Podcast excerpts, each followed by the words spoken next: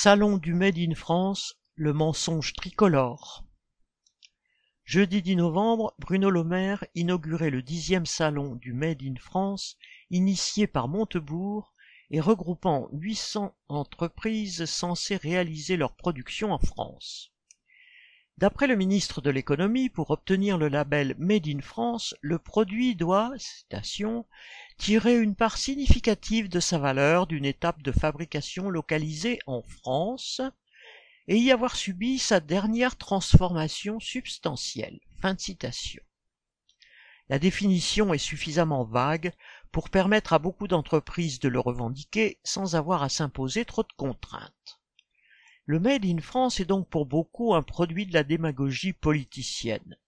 C'est aussi un argument marketing dans la guerre pour les parts de marché et un argument de choix pour justifier des prix élevés. Au salon de cette année, les patrons arboraient pourtant une mine sombre, préoccupés par la révision à la baisse de leurs perspectives. Les prix des produits made in France, en général plus élevés, vont augmenter avec la flambée des coûts de l'énergie, des matières premières et des frais de transport. Les discours moralisateurs vis-à-vis des consommateurs ne manqueront pas pour tenter de les convaincre de payer plus cher pour sauver les emplois.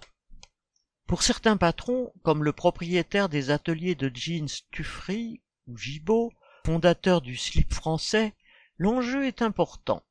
Il s'agit de sauver leurs profits.